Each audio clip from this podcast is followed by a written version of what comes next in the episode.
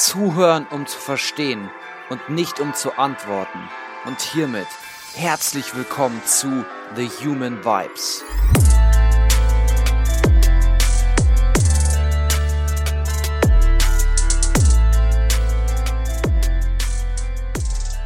Hallo du da draußen und wie schön, dass du heute wieder hier bist. Ich hoffe wie immer, dass es dir unglaublich gut geht. Es ist sehr schön, dich hier wieder begrüßen zu dürfen und es ist toll, dass du wieder hier bist. Dadurch, dass du jedes Mal hier bei Human Vibes diesen Podcast hörst, heißt es ja auch, dass du hier bist, weil du mehr Bewusstsein in dein Leben bringen möchtest. Du möchtest mehr Klarheit und dein gesamtes Potenzial entfalten. Du möchtest überall hinschauen und nicht deine Augen nur halb offen haben. Du bist hier, weil du einfach mehr willst von diesem Leben. Und dadurch investierst du durch das Hören dieses Podcasts jedes Mal wieder in dich selbst. Du bist bereit, dieses Investment in dich selbst einzugehen, indem du dir die Zeit nimmst und dir diesen Podcast anhörst. Dafür danke ich dir, aber dafür kannst auch du dir selbst danken. Weil du investierst dadurch in dich und in deine Glaubenssätze, in deinen Glauben und findest vielleicht für dich mehr heraus, mehr Entfaltung und mehr Bewusstsein. Heute habe ich mal wieder ein Interview für dich parat. Worum geht's heute? Ich habe Maria eingeladen. Maria kam mit neun Jahren aus der Ukraine nach Deutschland, ist dann in Dortmund aufgewachsen hat dort nach dem Schulabschluss studiert und sich sehr viel mit dem Thema Achtsamkeit und eben auch Bewusstseinsentfaltung beschäftigt. Bewusstseinsentfaltung. Wir beschäftigen uns damit, dass wir auf bestimmte Bereiche mehr Acht geben. Wir wollen, dass der Tag nicht an uns vorbeifließt, sondern wir wollen den Tag aktiv erleben und der Moment ist jetzt schon wieder weg und der nächste Moment ist vergangen und es ist alles automatisch. Wir wollen mehr Bewusstsein für hier, mehr Bewusstsein für das Hier und Jetzt, die Gegenwart und wir wollen unser Potenzial entfalten und diese PS eben auch auf die Strecke bringen.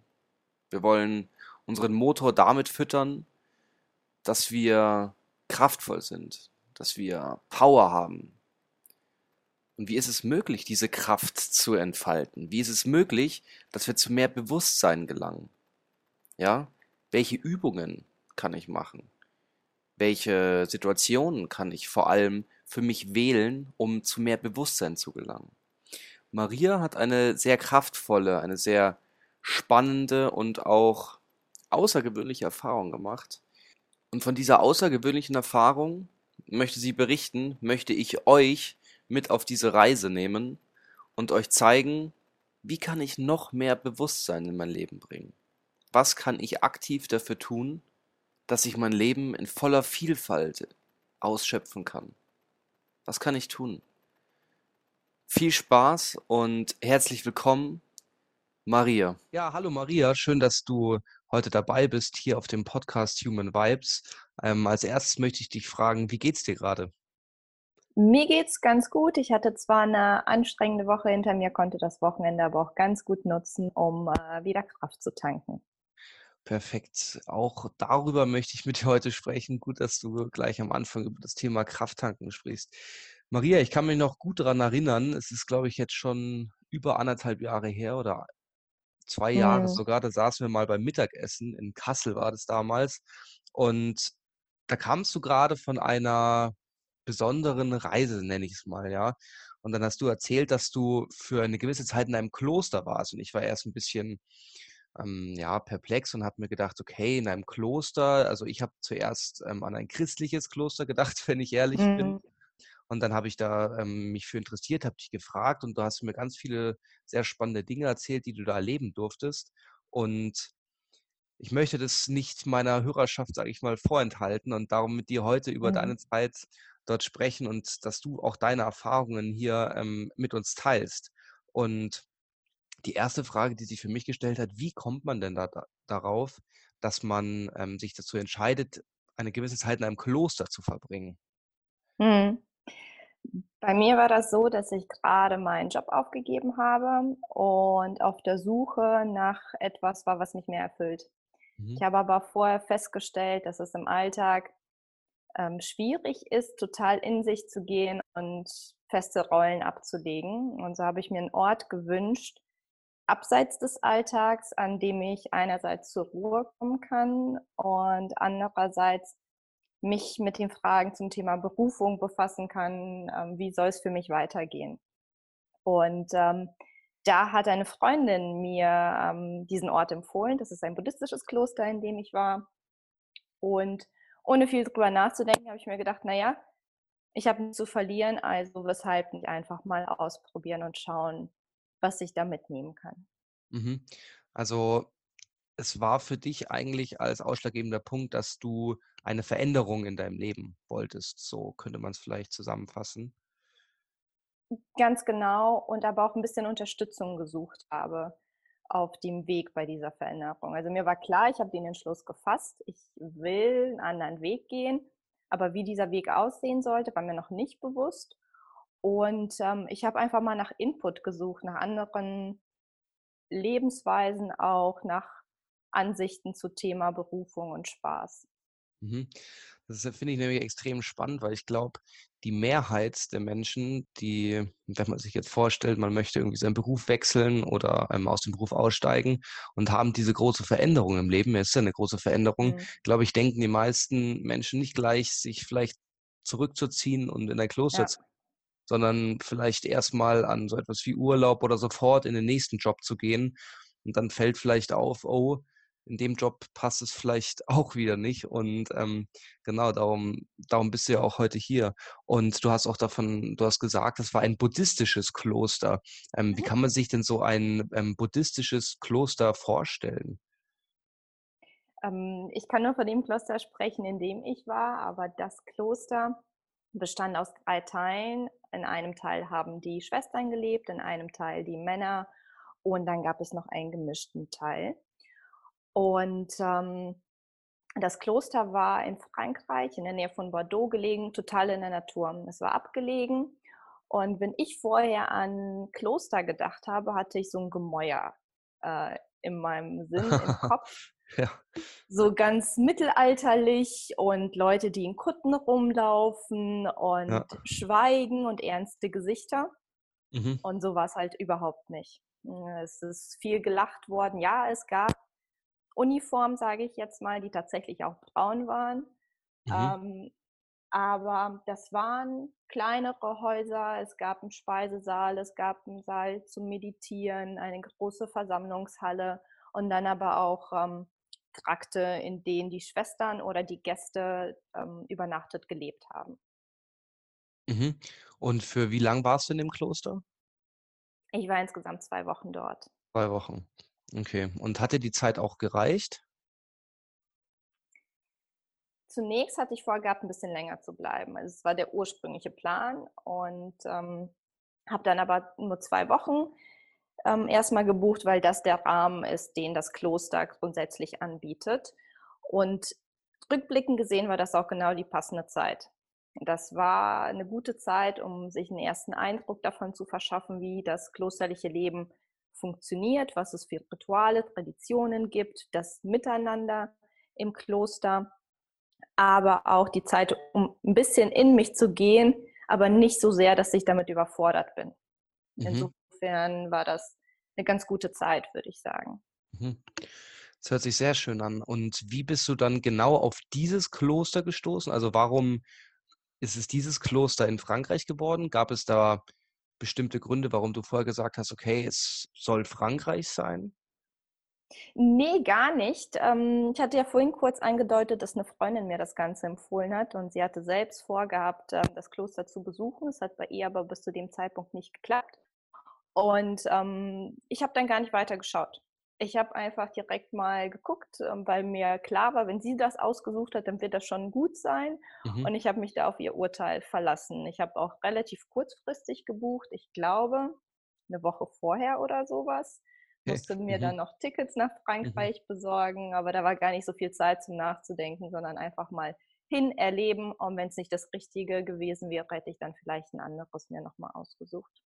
Ja, das ist ja wahrscheinlich, ähm, oder ich habe schon oft erlebt, dass es eben einfach dann ums Tun geht, es einfach auszuprobieren, weil Mhm. ähm, what if, was soll, was soll ähm, passieren? Man kann eigentlich nur gewinnen. Ja, ähm, und dein erster Eindruck von dem Kloster, was, was waren denn die, die Regeln in dem Kloster? Wenn ich jetzt an ein Kloster denke, habe ich, du hast ja die Kleidung schon angesprochen, das würde mir auch sofort einfallen, aber was gab es denn für Normen oder wie kann man sich so den Alltag vorstellen? Ja. Also man hat relativ viel Zeit ähm, schweigend tatsächlich verbracht. Mhm. Zwischen ähm, 9.30 Uhr, 9 Uhr ungefähr und abends und dem äh, Frühstück morgens wurde geschwiegen. Wow. Zusätzlich wurden aber auch die meisten Mahlzeiten schweigend eingenommen. Mhm. Das hört sich erstmal nach viel an. Also insgesamt habe ich mal später nachgerechnet, waren das, glaube ich, 14 Stunden in Stille. Okay. Es, es, es kommt einem, ähm, wenn man aus der westlichen Welt und mit dem Klosteralltag noch nichts zu tun hatte, nach viel vor. Ja. Aber durch diese Zeit hat man die Möglichkeit, in sich zu gehen. Also beispielsweise, wenn man äh, Speisen zu sich nimmt, kann man sich wirklich voll und ganz darauf konzentrieren. Ja. Man ist ganz bei der Sache, man kann es genießen, jeden einzelnen Bissen und schmeckt viel intensiver, was man da zu sich nimmt. Ja. Das Ja. fand ich total schön. Ähm, aber auch hat man dann nicht einfach nur geredet, um des Redens willen, wenn man die Möglichkeit hatte, sondern hat wirklich Mhm. das mitgeteilt, was, was wichtig und nötig war. Mhm. Mhm. Ansonsten, wenn ich nochmal an Regeln denke, ähm, stand das Miteinander total im Vordergrund. Ähm, Acht geben aufeinander Ja. mm, und gut miteinander kommunizieren. Ja. Ja, das stelle ich mir auf jeden Fall ähm, auch herausfordernd vor, so eine lange Zeit zu schweigen.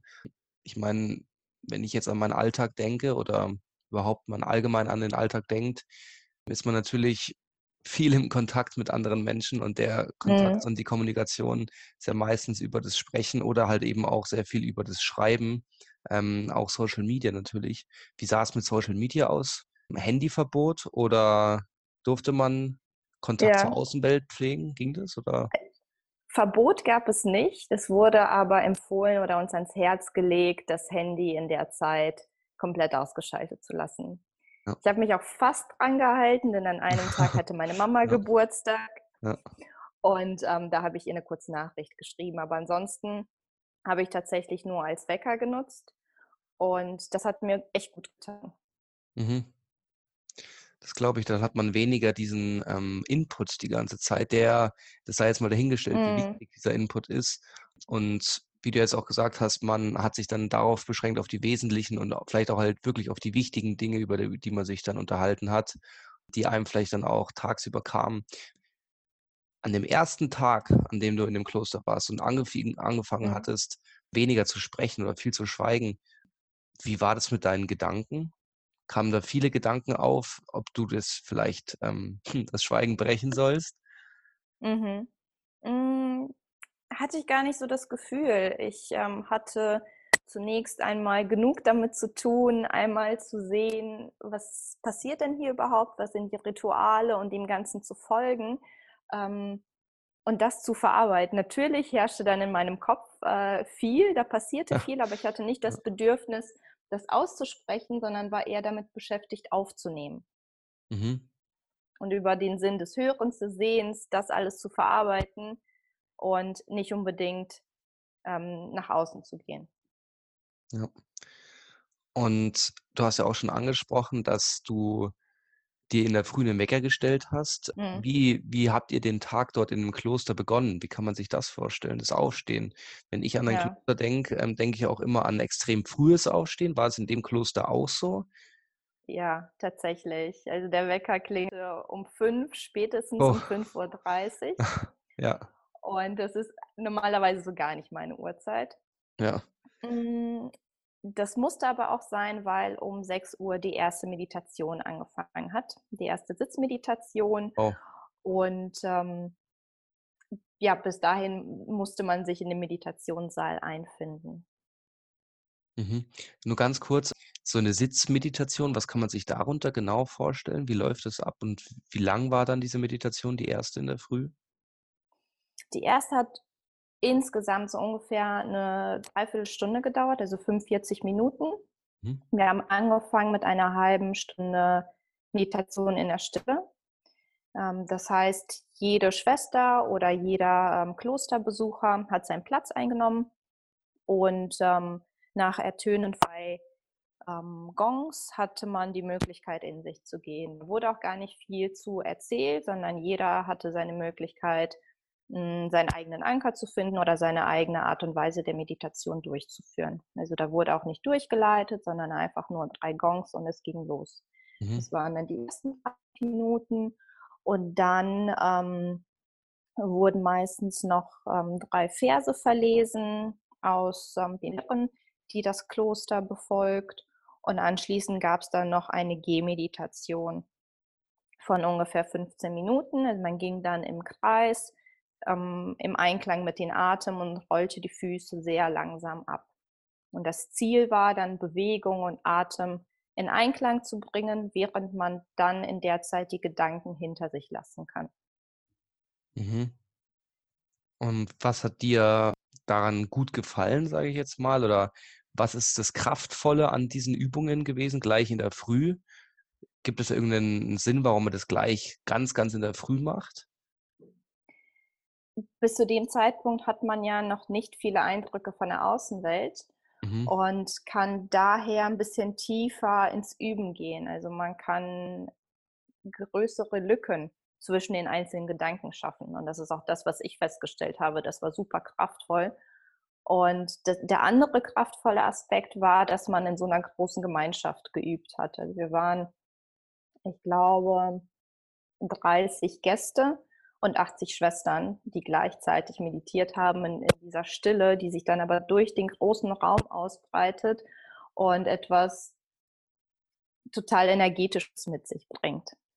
Da bewegt sich nichts, da summt nichts, da, ähm, ist einfach nur ein Raum voller Stille, voller Harmonie, ähm, voller im Augenblick sein. Wow. Ja, das stelle ich mir sehr kraftvoll vor. Ich glaube, ich saß Ja. noch noch nie mit so vielen Leuten an einem Raum, der nicht unglaublich laut war. Also, ich kenne, glaube ich, eher oder man kennt eher, glaube ich, das Gegenteil davon.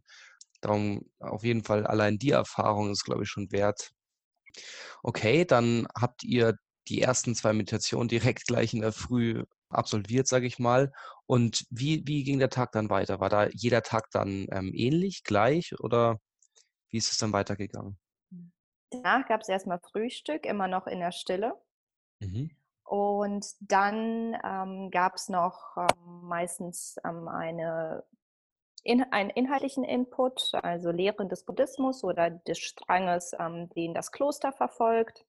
Mhm. Es gab noch 'n gemeinsam gemeinsames Mittagessen, ähm, Arbeitsmeditation ist so, wie die Schwestern dort das Arbeiten bezeichnen und, ähm noch mal Gemeinschaftsdiskussionen.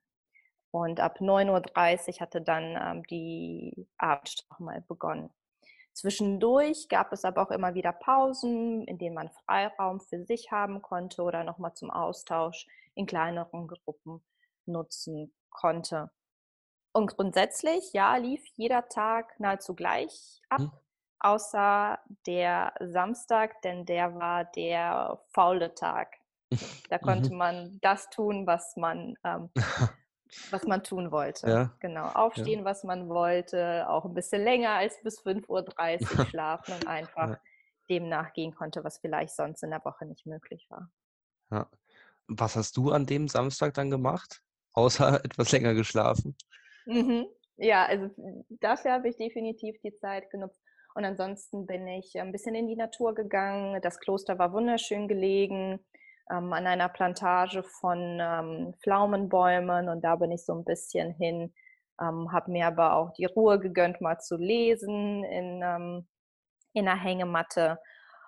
Und ja, einfach mal so 'n bisschen die Seele baumeln lassen. Mhm, mhm. ich glaube, jetzt konnte man einen relativ guten Einblick in so einen ungefähren Tagesablauf von so einem Kloster bekommen. Natürlich, die meisten Dinge und Veränderungen sind wahrscheinlich oder sind natürlich dann in den ähm, Momenten der Stille und der Meditation, vielleicht sogar mhm. beim Essen geschehen. Was war für dich jetzt im Nachhinein, wenn du jetzt nochmal so an die zwei Wochen im Kloster denkst, was hat dich am meisten beeindruckt an dieser Zeit?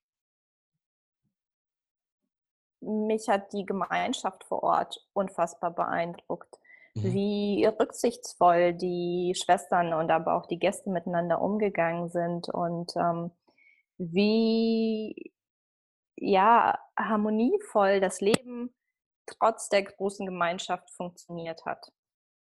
Aber gleichzeitig auch fand ich total schön, super viel Lachen zu sehen, super viel Lächeln. Also ich habe noch nie zufriedenere Menschen gesehen als dort. Ähm, und das war ja einfach tatsächlich beeindruckend. Ich kann das gar nicht anders beschreiben. Und vor allem auch, weil ja der Großteil der Menschen in dem Kloster sich ja gar nicht kannte, oder? Es waren ja eigentlich Menschen wahrscheinlich von überall, die zusammenkamen ja. und ähm, diese große Gemeinschaft ähm, gebildet haben. Was, was waren das für Menschen, die sich dann da zusammengefunden haben in dem Kloster? Hm. Also ich könnte gar nicht so einen typischen Klosterbesucher benennen, ähm, weil aus unterschiedlichen Ländern Besucher da waren, unterschiedlichen Alters, unterschiedliche Berufe hatten und auch unterschiedliche Beweggründe. Also wir hatten beispielsweise eine Lehrerin aus der Schweiz, mhm. eine DJ aus Frankreich oder eine Studentin der Agrarwissenschaften aus Deutschland. Also ja. total breites Spektrum. Ach ja, und noch eine Professorin der Literatur aus der Türkei. Okay, also bunt gemischt, glaub, Wahnsinn, ja. Ganz bunt gemischt. Ähm, aber alle hatten gemeinsam, dass sie sich ein bisschen äh, Ruhe und Pause vom Alltag gewünscht haben mhm. und neue Einblicke und Erkenntnisse für den Alltag auch gewünscht haben und ähm, sich getraut haben, sich einfach mal auf dieses Erlebnis einzulassen. Ja. Ja, ich glaube, da sprichst du auch ein großes Thema an. Ich glaube wirklich, sich wirklich zu trauen, einfach mal auch vor allem alleine, du bist ja alleine hin, zwei mhm. Wochen das ist, glaube ich, auch auf jeden Fall eine große Herausforderung, nicht nur den Schritt zu machen und zu sagen, ja, ich nehme jetzt diese Auszeit, sondern dann auch eben diese Zeit dort zu verbringen und diese Erfahrung aktiv zu machen. Darum ist auf jeden Fall sehr inspirierend. Würdest du denn jetzt auch, wenn du das nochmal überlegst, diese zwei Wochen, du bist dann aus dem Kloster wahrscheinlich wieder nach, nach Hause gefahren? Oder ja. genau? Und wie war es dann wieder, aus dem Kloster nach Hause zu kommen, raus, vielleicht wieder raus aus der Natur, weg mhm. von diesen, ja, dieser Routine auch vielleicht im Kloster? Wie waren dann die ersten Tage wieder in, in freier Wildbahn sozusagen ja. zu Hause im, ja? Also was ich erstmal total erstaunlich fand, ähm, das Kloster war in Frankreich, hatten wir schon mhm. erzählt. Mhm. Und ähm, wer Frankreich so ein bisschen kennt, der weiß, dass da öfter gestreikt wird. Mhm. Und unter anderem auch an dem Tag, an dem ähm, ich das Kloster verlassen habe. Mhm. Die Züge und Bahnen sind nicht so gefahren, wie sie sollten. Es gab Schienenersatzverkehr, es war aber alles sehr, sehr chaotisch. Ja. Und was ich da festgestellt habe, dass die Menschen um mich herum nervös waren, ständig auf die Uhr geguckt haben, aufs Handy kontrolliert haben, ob ihre Optionen abgewogen haben, um schnell von A nach B zu kommen. Ja. Und ich saß mit einer Freundin aus dem Kloster, die ich im Kloster kennengelernt habe, auf dem Sitz und wir guckten uns einfach nur total entspannt an und sagten uns, hm, was passiert, ja. passiert, wir werden schon sehen. Und solch eine Gelassenheit kannte ich vorher von mir überhaupt nicht. Ja. Also ich bin relativ entspannt, was ähm, ja, Vorfälle angeht, aber dass ich so tiefenentspannt bin, das war total neu für mich. Und das war eine schöne Erkenntnis, dass man innerhalb von zwei Wochen äh, es schafft, so die Ruhe in sich zu finden und so bei sich zu sein. Ja. Das war so ein Schlüsselerlebnis. Ja. Und das heißt, du würdest auf jeden Fall diese Zeit ähm, als ziemlich gewinnbringend bezeichnen. Würdest du sagen, dass du jetzt verschiedene Dinge, die du jetzt wieder im Alltag erlebst, ähm, hast du andere Dinge auch noch anders erlebt? Also du hast ja schon zum Beispiel das Thema ähm, aufs Handy schon angesprochen, mhm. Social Media. Ähm, hast du da auch jetzt eine andere Sichtweise drauf bekommen durch diese Zeit? Ja. Ähm, mittlerweile hat das ein bisschen nachgelassen. Also der Aufenthalt ist jetzt anderthalb Jahre her und ähm, dementsprechend sind so ein bisschen die, mm, die, die Muster oder die Erfahrungen, die ich dort machen konnte, ein bisschen abgeklungen. Ähm, aber als ich zurückgekommen bin, hatte ich tatsächlich den Wunsch, in Stille zu essen. Mhm. Ähm, und einfach mal das Essen zu genießen, ähm, aber auch das Handy weniger zu benutzen. Ich habe das wirklich viel liegen lassen. Ich habe abends nicht mehr so drauf geschaut. Und wenn es aber auch darum ging, irgendwie ähm, Filme zu schauen oder Serien, ähm, wollte ich mich nicht mehr so berieseln lassen. Ich wollte nicht einfach den Fernseher anmachen oder den Laptop aufklappen, um irgendwas zu sehen, um ähm, mich vom Alltag abzulenken, sondern wenn, dann nur ganz gezielt das schauen, wo ich Lust drauf habe. Also ganz bewusst das auswählen, was ich mache. Ja. Den Konsum beschränken vielleicht oder ja. sich, wie du gesagt hast, bewusst damit auseinandersetzen, was man macht.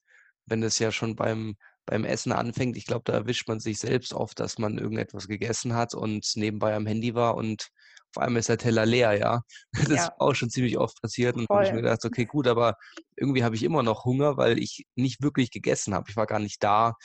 Hm. Das habe ich in der Vergangenheit auch ähm, oft erlebt. War für mich auch ein Grund, vor allem bei so grundsätzlichen Dingen, die man sowieso jeden Tag macht. Zähne putzen, essen, sich anziehen, die ersten Schritte beim Aufstehen, sind Dinge, die wir jeden Tag machen. Und selbst da fehlt es teilweise schon ganz stark am Bewusstsein. Und wenn man hm. fragt, ja, was hast du denn vorgestern ähm, in der Früh als erstes gemacht nach dem Aufstehen und man kann eigentlich gar keine Antwort geben.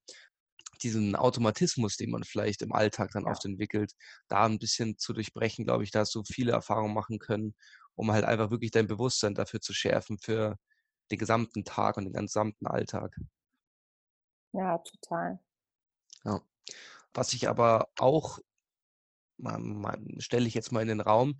Ich kann mir aber auch vorstellen, dass es eben eine große Herausforderung war von dieser Schnelllebigkeit, vielleicht auch noch vielen Automatismen, die auch du noch in deinem Leben hattest, rein in das Kloster und sich dem Ganzen mal bewusst werden.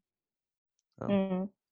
ähm, ja ich habe mich immer wieder auch dabei erwischt, dass ich zum Handy greifen wollte, ohne dass ich irgendein Ziel dabei hatte. Ich, ich, mhm. Da war ja keine Nachricht, die ich hätte sehen können, weil Flugmodus an war.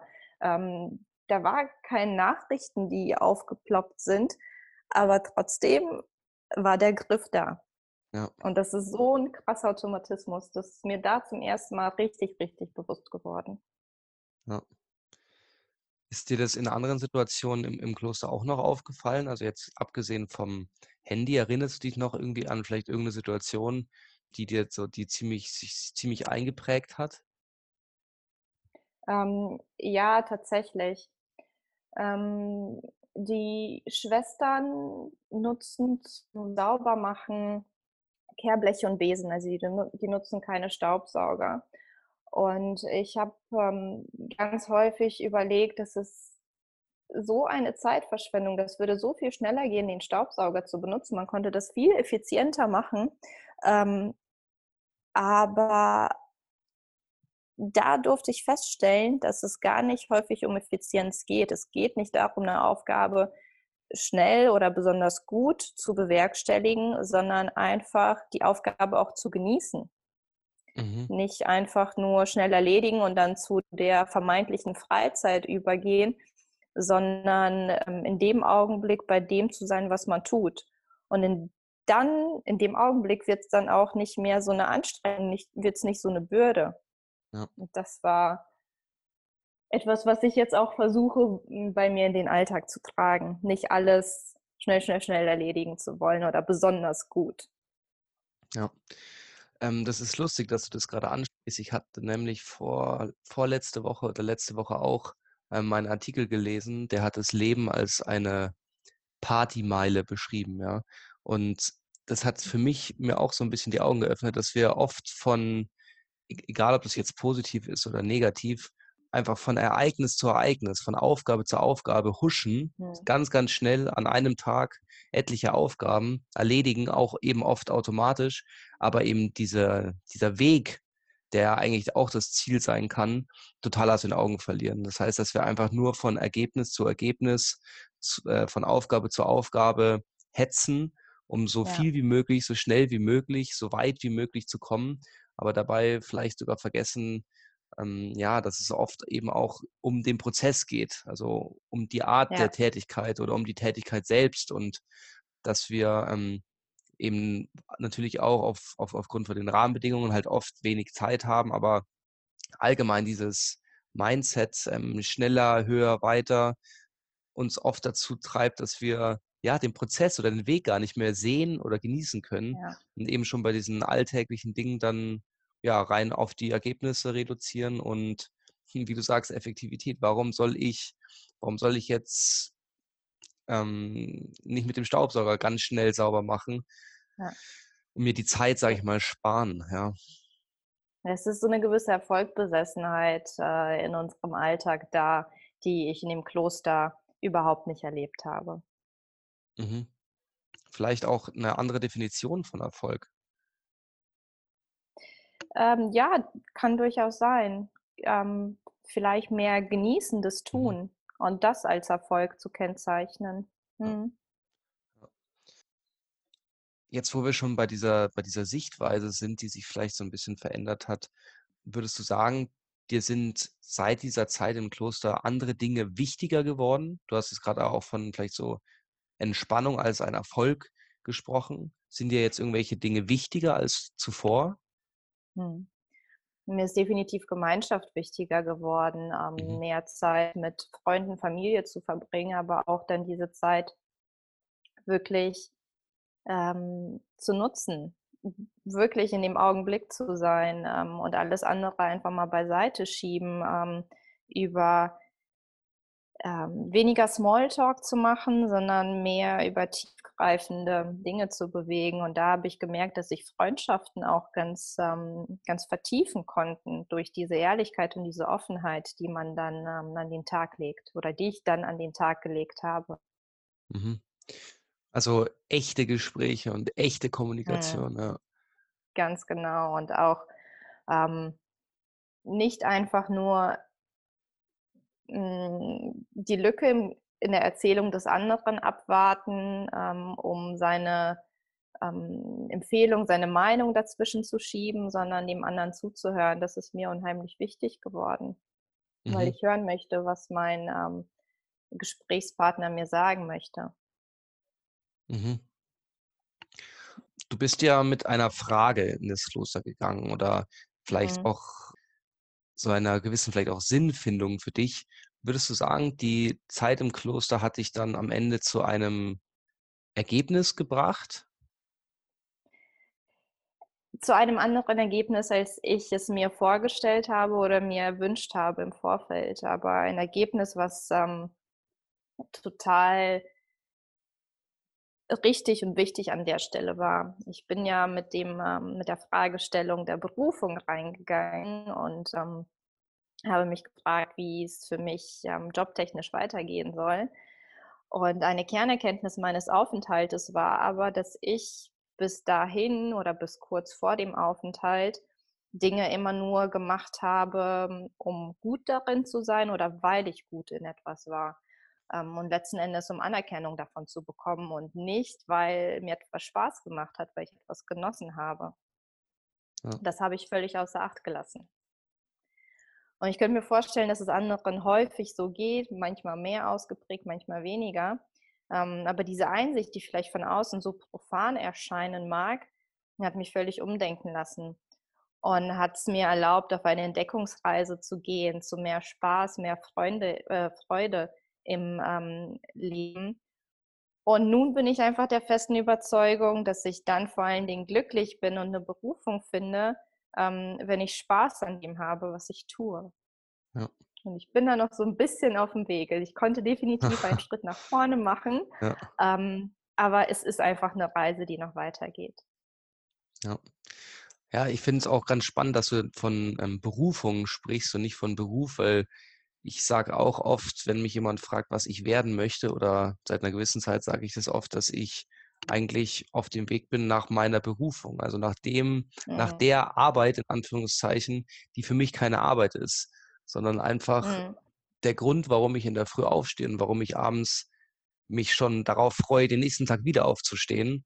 Ja. Und dann halt da eben dieses, diese Passung, sage ich mal, die Arbeit zu, die Arbeit zu finden, die eben nicht unbedingt anstrengend ist, sondern die einen jeden Tag, wie du sagst, auch Entspannung bringt und Freude bringt und eben ja. erfüllt. Das ist, ähm, ja, das ich ist glaub, das, das ist glaube tatsächlich, ist möglich, ähm, das zu finden. Ähm, man muss es sich nur erlauben, auf mhm. diese. Reise zu gehen und sich mal auszuprobieren. Mhm. Wem würdest du es denn empfehlen? Oder welche Beweggründe kannst du dir noch vorstellen, so, so, eine, so eine Reise zu machen, wie du sie gemacht hast, in einem, in einem Kloster? Ja, äh, jeder, der sich vielleicht zeitlich als auch örtlich ähm, eine Möglichkeit wünscht, in sich zu gehen, wird definitiv von einem Aufenthalt profitieren. Weil so eine Ruhe und gleichzeitig so eine Unterstützung von der Gemeinschaft konnte ich zumindest noch nie äh, woanders erleben. Ähm, und ich könnte mir vorstellen, dass es anderen deswegen genauso ähm, ergehen kann. Aber gleichzeitig auch Menschen, die sich vielleicht für Meditation, Achtsamkeit interessieren oder in eine bestimmte Religionspraxis, sei es jetzt Buddhismus, Christentum, Hinduismus, etwas tiefer eintauchen möchten oder sich schon dafür interessieren, aber ähm, ja, die Praxis vertiefen möchten, die werden das definitiv vor Ort besser tun können als ähm, irgendwie von weit weg. Wie viel Zeit sollte man auf jeden Fall mitnehmen oder gibt es da eine bestimmte Grenze an Zeit? Du hast ja gesagt, du warst ja zwei Wochen. Man hätte auch, mhm. hätte man auch kürzer das Kloster besuchen können oder was ist so die, der längste Aufenthalt, der möglich ist? Man hätte auch eine Woche bleiben können, mhm. zumindest in dem spezifischen Kloster, oder aber seinen Aufenthalt auch noch auf bis zu sechs Monate verlängern. Aber wow. das ist ähm, nur dann möglich, wenn man sich wirklich gut in die Gemeinschaft einfügt, wenn die Schwestern dem zustimmen und wenn man ähm, zeigt, wie wichtig es einem ist, dort zu bleiben. Hm, ich denke aber, jeder sollte selbst entscheiden, wie lange er dort bleiben möchte, was einem gut tut und vielleicht das auch gar nicht im Vorfeld festlegen, ähm, sollen unbedingt vier Wochen zum Beispiel sein und wenn ich äh, dreieinhalb bleibe, dann ähm, habe ich mein Ziel nicht erreicht oder mhm. ähm, umgekehrt, wenn man merkt, dass man nach einer Woche noch etwas dazulernen kann, dann einfach noch länger bleiben kann. Ähm, diese Flexibilität und Freiheit mitzunehmen, das ist ähm, in meinen Augen ähm, sinnvoll, um dann zu sehen, ich habe jetzt genug gelernt, es reicht zunächst für an Eindrücken, um dann Cut machen zu können oder umgekehrt zu verlängern. Das wäre auch etwas, was ich, ähm, wenn ich es nochmal mache, ein bisschen anders gestalten würde. Mhm. Okay, super. Zeitliche Flexibilität ist also auch möglich. Sehr schön. Wo könnte man denn Infos jetzt vielleicht auch spezifisch zu dem Kloster, in dem du die zwei Wochen verbracht hast, wo kann man denn da Infos drüber bekommen? Mhm. Im Internet? Ja, also das Kloster, in dem ich war, heißt Plum Village. Und es ist vom ähm, buddhistischen Mönch Thich Nhat Hanh gegründet worden. Der ist relativ bekannt. Der ähm, wird auch als ähm, der Vater der Achtsamkeit betrachtet oder als derjenige, der die Achtsamkeit in den Westen gebracht hat. Mhm. Ähm, und wenn man das einmal googelt, ähm, dann äh, findet man definitiv super viele Informationen dafür. Ähm, vielleicht kann man aber auch ja, sich davon inspirieren lassen und ein anderes Kloster raussuchen. Aber wenn man Kloster und beispielsweise ein Land eingibt oder ähm, einen Bereich, wird man definitiv schnell fündig werden. Okay, super. Ich werde vielleicht das Kloster, in dem du warst, mal ähm, unter der Folge einfach verlinken, dass man sich das vielleicht mal anschauen kann. Dann haben wir nämlich jetzt schon einen sehr schönen Einblick in dieses eine Kloster bekommen. Ja, eine aktuelle Frage hätte ich noch an dich und zwar wenn du jetzt noch mal an die, noch einmal an die Zeit im, im Kloster denkst und an die Dinge, die du da gelernt hast, was würdest du vor allem auch jetzt im Hinblick auf die derzeitige Lage, die Pandemie, die jetzt seit ja, über ein Jahr jetzt schon ähm, uns beschäftigt, hast du da irgendeinen Tipp oder irgendeinen, ja, irgendeinen Benefit, den du aus dieser Zeit ziehen konntest, der jetzt eben in dieser Corona-Pandemie ja den du jetzt einsetzen konntest oder kannst? Ja. Also eine Kernlehre ähm, des, von Plum Village ist ähm, der Atem. der Atem als Anker, als Fokus, ähm, weil der Atem immer da ist und man die Möglichkeit immer hat, immer auf ihn zurückzukommen, wenn man das Gefühl hat, ähm, das wird gerade einem zu viel. Mhm. Und ähm, es gibt da auch einen bestimmten Vers. Um, I'm breathing in, I know I'm breathing in. I'm breathing out, I know I'm breathing out. Und wenn ich das merke, das wird mir gerade alles irgendwie zu viel, atme ich einfach durch und sage mir diesen Vers auf. Um, und es bringt schon super viel Ruhe rein, super viel, um, auch einfach mal so, so eine Pause, mhm. wenn ich das nötig habe. Mhm. Sehr schön. Danke für den, für den Tipp. Was würdest du sagen, was der Mensch, der heutige Mensch, der Mensch auch unter den, unter der Pandemie, was ist die Sache, die er jetzt am meisten braucht? Hm, gute Frage. Hm, ich glaube, sich auch einfach mal zu erlauben, nicht immer etwas zu tun. Mhm. Ja, du hattest ja vorhin schon von dieser Partymeile gesprochen des Lebens und man versucht auch seinen Tag mit möglichst vielen To-Dos zu füllen, möglichst vielen Erlebnissen. Ähm, an dem einen Abend ist es vielleicht das Essen mit Freunden, am nächsten Tag ist es irgendwie ähm, ein Barbesuch oder was auch immer. Und das ist ja im Moment weggefallen. Und ich glaube, deshalb macht es ähm, äh, vielen zu schaffen, dass diese Highlights weggefallen sind. Mhm. Ähm, und wenn man aber sich einfach mal erlaubt, auch den Alltag zu genießen, so wie er ist, dann hat man auch schon viel gewonnen. dann ist eine gewisse Ruhe, eine gewisse Zufriedenheit im Alltag da. Und äh, man lebt nicht nur von diesen, ähm, ja, ich sag mal Sternchen im Kalender. Man quält sich nicht so durch den Tag zum Beispiel, weil man weiß, abends ähm, trifft man sich mit Freunden, mhm. sondern ähm, ja, gönnt sich dann auch einfach mal die Ruhe abends vielleicht. Ja. Ja. ja, auf jeden Fall ist es ziemlich wichtig, vor allem weil jetzt diese Zeit uns gerade eben dazu zwingt, uns auch mit uns zu beschäftigen. Ja, ich glaube, es mhm. war selten eine Generation oder eine, ein, ein, eine Zeit, in der man sich so viel mit sich selber beschäftigen musste, beinahe. Und ja, darum war es auch für mich ein Anlass, eben mit dir zu sprechen, weil ich auch das Gefühl habe, dass wir nicht unbedingt nur, weil wir jetzt so viel Zeit haben, ähm, die To-Do-Liste bis ins Unermessliche schreiben, ähm, mhm. sondern eben die Zeit jetzt genau dafür nutzen können, was vielleicht vorher auch zu kurz gekommen ist. Und das ist eben auch mal in die, in die Entspannung gehen, in die Ruhe gehen und auch die Stille, die jetzt da ist, die bestimmt in einigen Jahren wieder weniger da sein wird, einfach genau die Zeit vielleicht auch dafür ein bisschen für sich zu nutzen und genau. Maria, danke, dass du dir die Zeit genommen hast. Danke, dass du so offen auch warst und mir, ich habe sehr viel gelernt für mich und für die nächsten Wochen. Und ja, ich bedanke mich. Du hast das letzte Wort. Sehr gerne. Ja, ich danke für die Einladung und hoffe, dass ich mit meiner Erfahrung ähm, anderen Menschen oder zumindest den Zuhörern dieses Podcasts ein bisschen helfen konnte und andere Einblicke verschaffen konnte. Ja, da bin ich mir sicher. Dankeschön. Wenn du mich jetzt hörst, dann wirst du diesen Podcast bis zum Ende der Folge angehört haben und hast wohl eine ziemlich lange Zeit auch in diesen Podcast investiert und in dich selbst investiert und dafür möchte ich dir danken und auch gleichzeitig Glückwünsche aussprechen, ja. Weil das bedeutet, du willst mehr und vielleicht konnte ich dir durch dieses Interview für das Thema Bewusstseinsentfaltung, für das Thema Ruhe bei sich sein, in die Stille gehen, ein bisschen die Augen öffnen, ein bisschen mehr Bewusstsein in dein Leben bringen.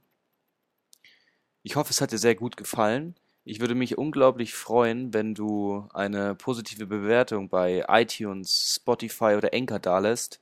Schreib doch einen Kommentar, wie dir diese Folge gefallen hat, ob du mehr davon möchtest, mehr Interviews, welche Themen dich interessieren. Ich freue mich über dein Feedback. Für dein Bewusstsein, dein Severin.